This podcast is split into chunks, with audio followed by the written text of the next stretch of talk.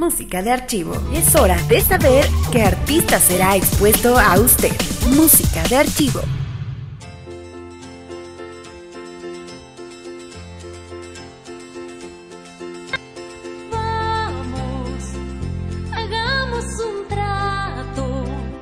Hoy nos enfocaremos en la vida de Amanda Miguel. Amanda Antonia Miguel Samso, nacida el 1 de junio de 1956. Es una cantante, compositora, pianista y empresaria argentina. Está casada con el cantante Diego Verdaguer, con quien tiene una hija, también cantante, Ana Victoria. Con más de 35 años de trayectoria artística, Amanda Miguel tiene 12 discos de estudio lanzados al mercado, ha vendido millones de discos en todo el mundo y es acreedora a múltiples certificaciones disco de oro y disco de platino. A los cuatro años de edad, Amanda Miguel aprende a tocar el piano líricamente. Al cumplir los 16 se muda a Buenos Aires para estudiar en el Conservatorio Alberto Williams hasta recibirse de profesora de teoría y solfeo y profesora superior de piano y composición. También estudió canto con la afamada profesora Liana Lecuona. En marzo de 1975, Amanda conoce en Buenos Aires al cantante argentino Diego Verdaguer, quien se convertiría en el amor de su vida. Para ese entonces, Verdaguer ya era muy exitoso cantautor. Al escuchar su voz, Verdaguer decide invitarla a participar como corista de sus presentaciones en Argentina, donde también participó la cantante argentina, Valeria Lynch.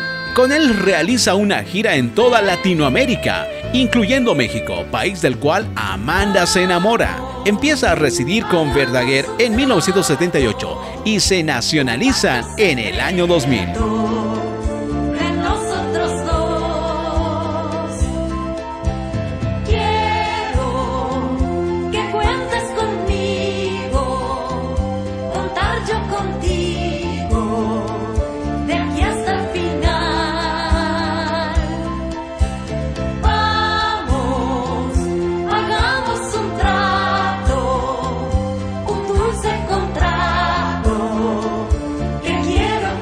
En 1979, Diego Verdaguer decide producirle sus primeras grabaciones a Amanda y lanza al mercado su primer sencillo, Papá.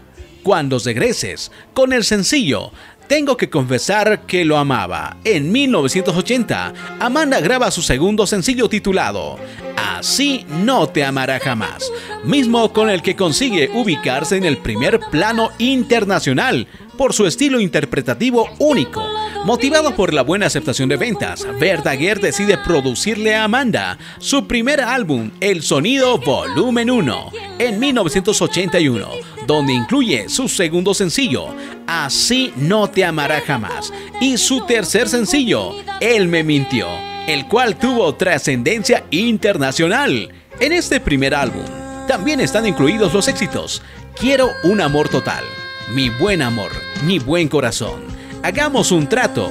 ¿Quién será? Donde brilla el sol, siempre te amaré. Y Amanda al piano 1. Con su primer álbum, Amanda vendió más de 3 millones de copias, convirtiéndose en una de las artistas femeninas más vendedoras del siglo. Que vivan su romance en paz. No sé quién de los dos es el que está perdiendo más. No sé si te das cuenta con la estúpida que estás. Yo sé que no podrá quererte como yo, así no te amará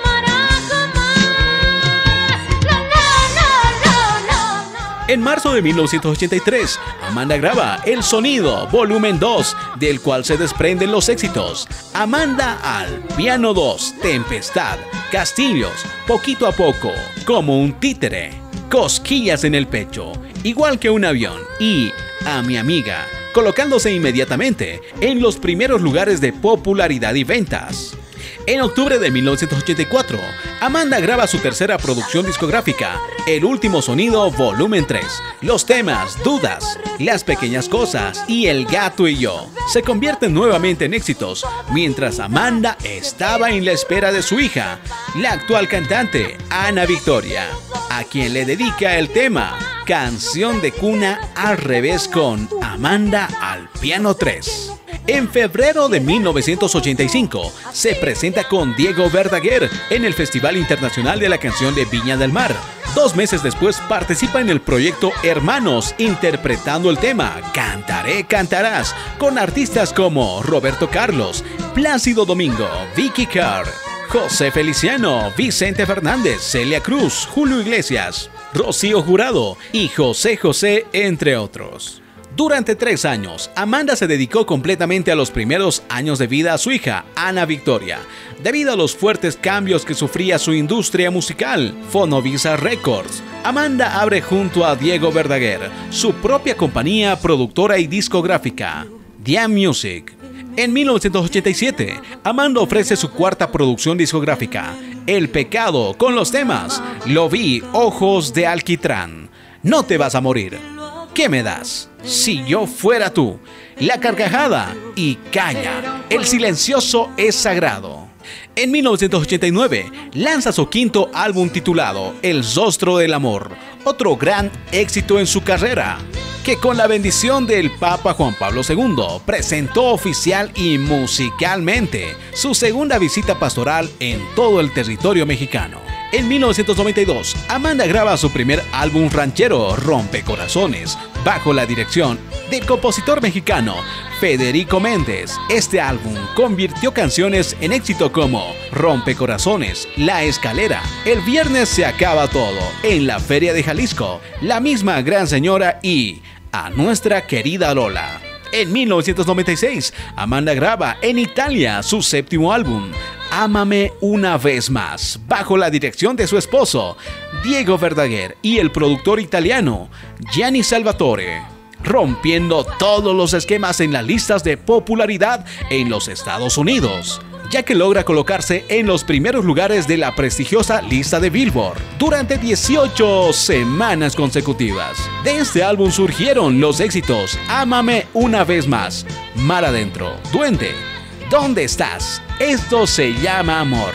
Media hora. Ya lo sabías. Cenizas. Mi primer amor y no respondo. Música de archivo.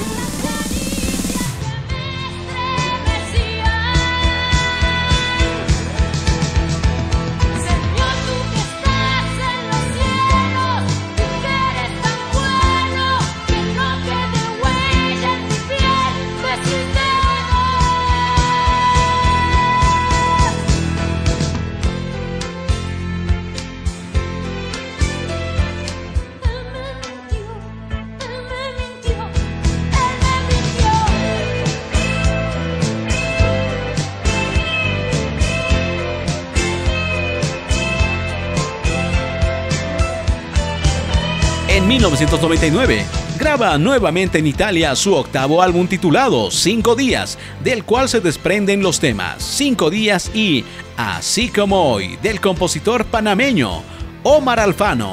En abril de 2015, Amanda lanza al mercado su duodécimo álbum, 8015, el cual contiene varios de sus más grandes éxitos en nuevos arreglos musicales combinado con canciones inéditas. La producción de 8015 corrió a cargo de su esposo Diego Verdaguer, quien incorporó en algunas canciones la voz original de Amanda y los otros elementos de las grabaciones originales. También incluyó la participación especial del rapero mexicano Big Metra. 8015 llegó al top 20 en las tiendas digitales durante su preventa, acompañado del sencillo Hagamos un trato, en los primeros lugares de las emisoras de radio mexicanas. En abril de 2015 se llevó a cabo su físico lanzamiento digital en México, Centroamérica y en los Estados Unidos seguido del tema Vaya pedazo del rey, una canción inédita de su autoría. En 2018 se presentó en el Auditorio Nacional de la Ciudad de México con su show Solita y sin ataduras,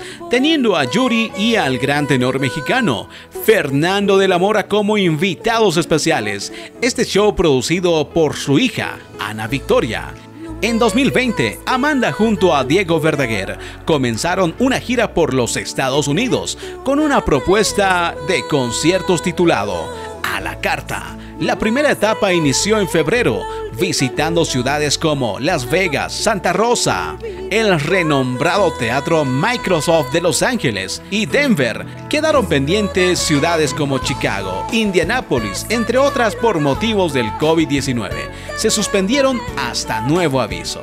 Cuando todo esto regrese a la normalidad, anunciaremos las nuevas fechas y más ciudades que nos quedaron por visitar con nuestra nueva gira a la carta, dijo Amanda Miguel.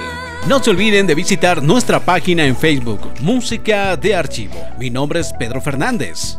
Hasta la próxima amigos.